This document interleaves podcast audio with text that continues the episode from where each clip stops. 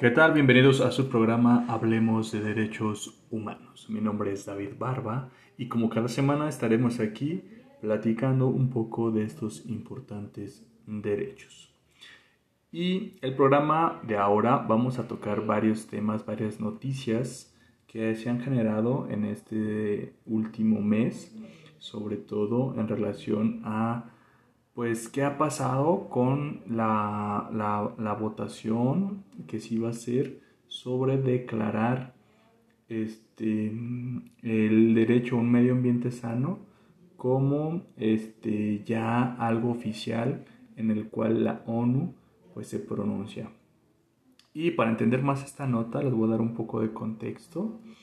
Em, la Asamblea General de la ONU adoptó este jueves una resolución en la que declara el acceso a un medio ambiente sano y limpio como un derecho humano universal y llama a los estados, las organizaciones internacionales y las empresas a redoblar los esfuerzos para conseguir un entorno saludable para todos. Y bueno, a lo mejor la pregunta sería, ¿por qué hasta ahorita este, se hace, verdad? O sea, ¿o qué pasaba antes, no? Les, les he de comentar que pues había un programa efectivamente de la ONU, un programa para atender todas las situaciones relacionadas con el medio ambiente, pero aún era necesario que los países, representados por sus gobiernos, pues tomaran esta actitud de obligación, si me explico? Aún todavía se veía el medio ambiente como algo pues casi que voluntario, ¿no? Aunque ya había mucha gente que sí lo tomaba en serio, pues todavía no era como una obligación y ahora pues ya, ya se tiene como un acuerdo internacional relativo a esta situación. Eh, ¿Y esto a qué se debe? Pues bueno, uno, a que la vida de muchas personas eh, en este planeta se ve afectada por la crisis climática y la degradación del medio ambiente.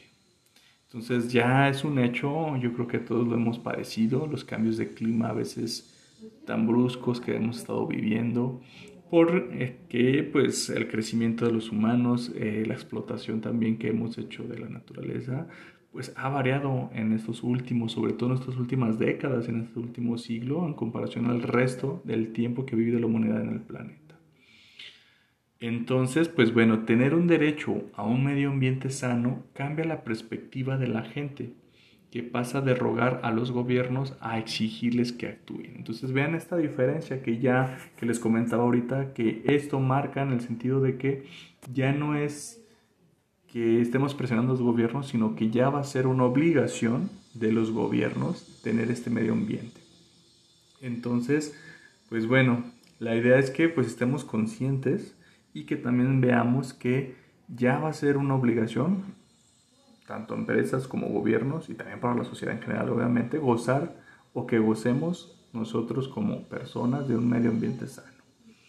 Entonces, pues esto es una gran noticia que a lo mejor confirma el hecho de que pues tenemos que tener una conciencia diferente en relación a la naturaleza o cómo nos relacionamos con la naturaleza.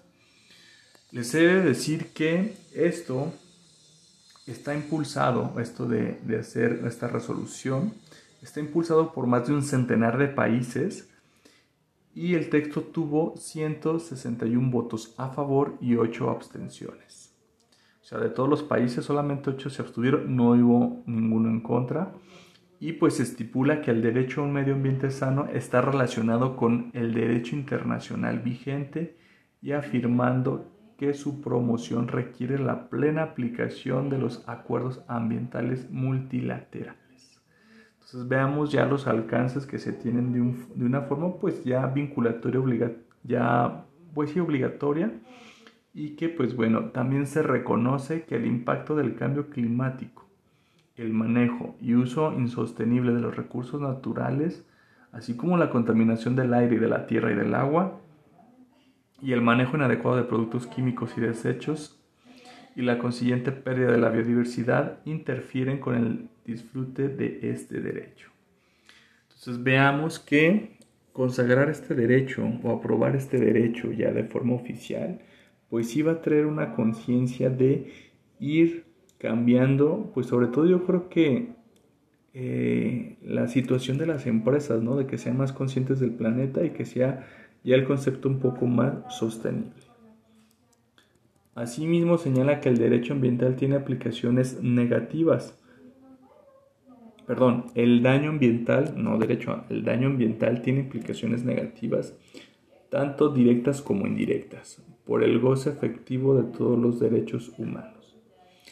El secretario general de la ONU, este, Antonio Guterres, destaca como beneplácito el carácter histórico de esta resolución y asevera que muestra que todos los países pueden unirse en la lucha colectiva contra la triple crisis planetaria del cambio climático, la pérdida de la biodiversidad y la contaminación. Entonces veamos que, pues bueno, este derecho se desdobla, se despliega en estas tres ramas diferentes, que es pues luchar contra el cambio climático, que, no estemos, que ya no estemos perdiendo tanta biodiversidad de plantas y animales, porque pues eso al fin y al cabo nos vuelve a afectar, y así como la contaminación que pues estamos generando, ¿no? Cómo manejamos nuestros residuos, qué tanto este, estamos nosotros también hasta provocando pues esta contaminación. Al fin y al cabo las empresas lo que buscan es vender al, al a las personas, pues a su público, al consumidor y, al fin y al cabo también nosotros somos consumidores, ¿no? Entonces veamos que esto también, pues bueno, tendrá que irse mejorando, tendrá que irse viendo de una forma diferente. Sobre esto, pues les comparto un poco más que de lo que se habló, pues, entre las cosas, este, que se dijeron pues en esta asamblea en relación a este derecho.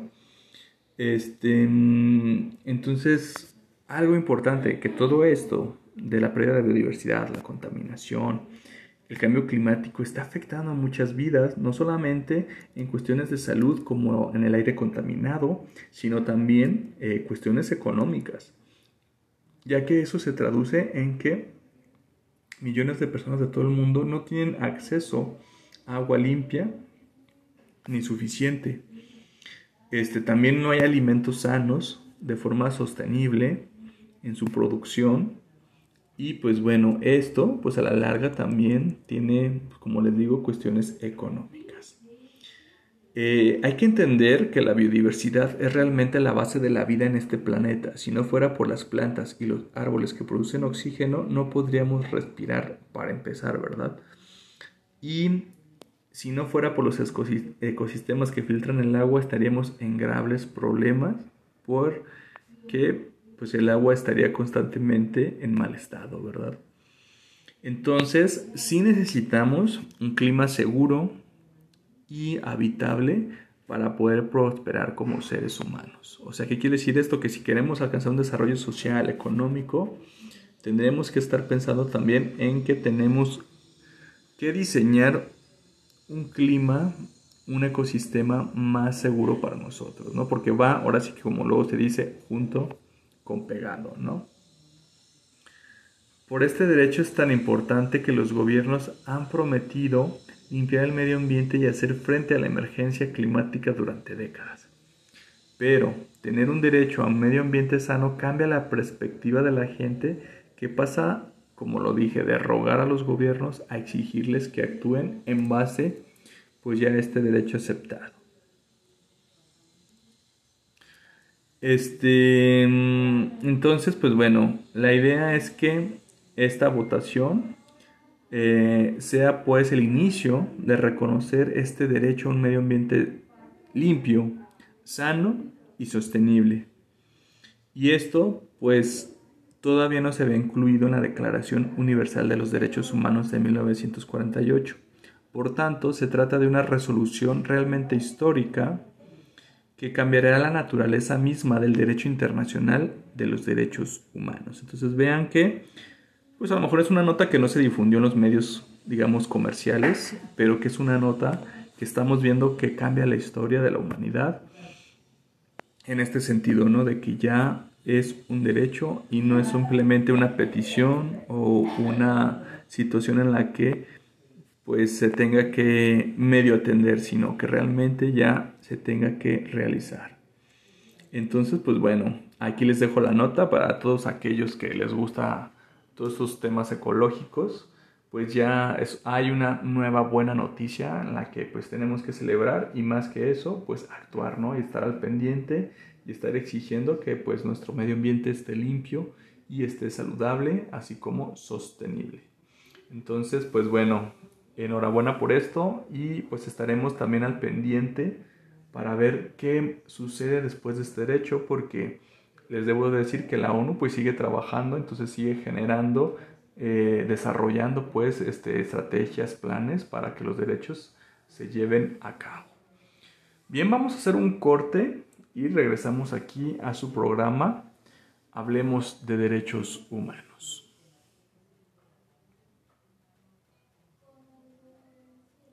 Bien, estamos de regreso y vamos a continuar con otra nota bastante importante que se, que se generó en este mes y tiene que ver con cuestiones de salud, tiene que ver con, con cuestiones de humanidad y dignidad y, y es que hay un nuevo acuerdo que permitirá el acceso a medicamentos genéricos para prevenir el VIHI en países menos desarrollados. Entonces, les comento que la iniciativa internacional para comprar los medicamentos que se anunció este jueves es un acuerdo voluntario que pues dará acceso a un tratamiento genérico de bajo costo para prevenir el VIH. Estas medicinas estarán disponibles en países de renta baja y media, donde se registra la mayor parte de las infecciones del virus del SIDA. En total, se estima que el medicamento se distribuirá en 90 países, donde se documentó el 70% de los nuevos seropositivos en el 2020. Las patentes liberadas están relacionadas con la droga cabotegravir de acción prolongada, una fórmula inyectable de prevención o profilaxis previa a la exposición. El cabotegravir brinda dos meses de protección contra la infección del VIH. Se señala que si bien los tratamientos preventivos son muy eficaces, hasta hace poco tiempo solo estaban disponibles en forma de tabletas que tomaban a diario y subrayó que en cambio una inyección pues proporciona dos meses de protección continua. El acuerdo llega después de días de que se publicara un informe sobre el SIDA reportando un estancamiento en la batalla contra las enfermedades debido a la, la, perdón, debido a la desviación de los recursos de los sistemas de salud para controlar el COVID-19. Y bueno, pues les comento que en 2021 hubo cerca de, de 1.5 millones de nuevas infecciones de VIH, más de un millón de casos por arriba del objetivo mundial de lucha contra el SIDA. Entonces, pues bueno, esto pues llega nuevamente a ser una buena noticia, ya que pues muchas personas, como ya lo vimos, eh, siguen pues infectándose y siguen padeciendo esta enfermedad y pues bueno, lo importante es que pues se sigan curando y que si hay algún medicamento que pueda prevenir y que pueda ser de bajo costo, pues qué mejor que se esté dando o se esté liberando la patente pues para tener mayores este, beneficios y que pues bueno, este virus, esta enfermedad pues se pueda por fin erradicar de nuestro planeta. Bueno, pasando a otra nota, que también fue sumamente importante. Les comento que hay, una, hay un fenómeno en el cual en la frontera eh, de Estados Unidos y México existen bastantes secuestros de defensores de derechos humanos.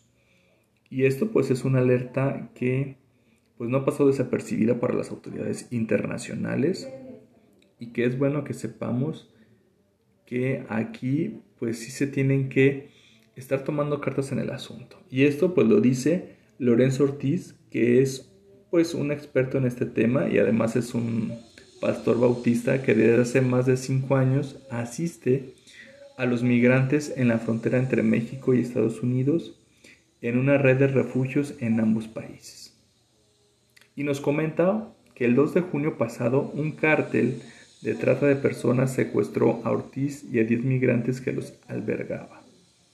El cártel lo acusó de reducir sus ganancias y negó que Ortiz ayudara a las personas migrantes de forma gratuita, pidiendo 40 mil dólares para liberarlo.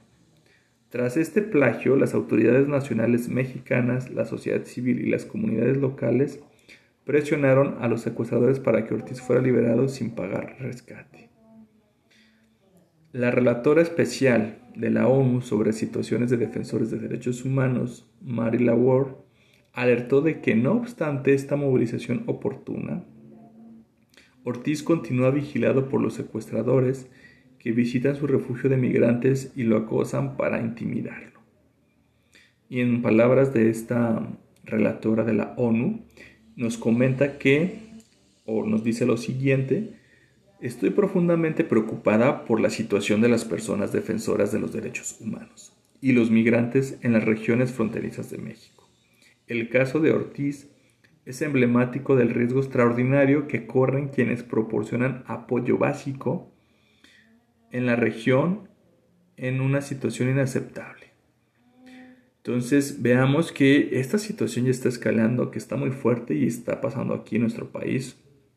Y que pues bueno, sabemos que los cárteles de la droga y del tráfico también de personas, como lo veíamos en el programa pasado, pues han tenido mucho poder y mucha impunidad ya que pues no se ha logrado detenerlos, quizás porque están coludidos con las autoridades, y que es bueno que estas situaciones ya sean una alarma no solamente a nivel regional o nacional, sino también internacional, ya que pues muchas personas están expuestas a, ser este, pues secuestradas, están a ser torturadas, matadas o hasta tráfico de personas. Y pues bueno, esto no es algo este, pues, ¿cómo les diré? No es algo benéfico para nadie y que pues bueno, aquí se ve que las autoridades de ambos países, no solamente ya de México, pues no están tomando el asunto seriamente, ¿no? Entonces sí, sí es importante que esto ya se esté resolviendo y se castigue pues a estas personas, ¿no? Que, que van y secuestran a personas que a su vez ayudan a, a otras en, en, en estado de infección como los migrantes. Eh, por último, la experta de la ONU incitó al gobierno de México a redoblar los esfuerzos para hacer una frontera más segura y también hacer frente a los cárteles criminales que en las comunidades fronterizas pues llegan y los atemorizan o este, los secuestran, como ya hemos dicho, los matan. Entonces sí es necesario tomar medidas urgentes para prevenir y reducir el riesgo inmediato de secuestro o ataques físicos contra los activistas como Lorenzo Ortiz y los migrantes que protegen.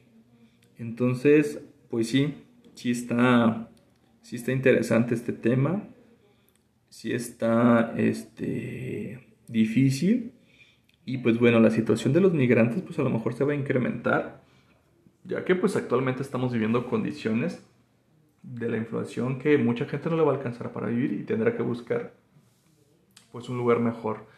Y por ende pues va a tener que emigrar. Además de las condiciones climáticas y además también de que pues bueno este, la inseguridad y la violencia sigue existiendo en muchas regiones y nadie en este sentido del gobierno que son las personas este, encargadas de eso está haciendo algo para protegernos y para parar estas olas de violencia y de poder que tienen estos cárteles del narcotráfico. Y bueno, sabemos también ya por otros programas que México pues sí tiene una alta tasa de secuestros y desapariciones y de pues asesinatos de defensores de derechos humanos y que pues esto también ya es algo más urgente que se tiene que atender de una forma pues tajante y pues este sin darle vueltas al asunto. Entonces, pues los dejamos con estas notas, notas que pues nos hacen reflexionar, notas que pues también de algún modo también dan buenas noticias en cuestión del medio ambiente, en cuestión de salud, pero que también tenemos que estar pendientes de las otras situaciones en las que pues se ven involucrados, sobre todo personas muy vulnerables como los migrantes y que esto está sucediendo en nuestro país. Y bueno, este, ya saben que como cada semana están pues nuestros medios de contacto para cualquier duda, aclaración, peticiones también de temas este, que nos hagan este, llegar. Y pues está nuestro Facebook, Defensoría de los Derechos Universitarios UAA. Este, ahí nos pueden encontrar, ahí pueden ver también otros eventos que, que organizamos como Defensoría. Y también está nuestro correo, defensoría.edu.a.mx, nuestro teléfono 91074, extensión 21212. Y pues bueno, este, también en esta ocasión agradecemos a la producción de Radio Universidad y al espacio también a la Defensoría de los Derechos Universitarios. Y bueno, nos seguimos aquí, ya saben, como cada semana escuchando, platicando y reflexionando en su programa Hablemos de Derechos Humanos. Hasta luego.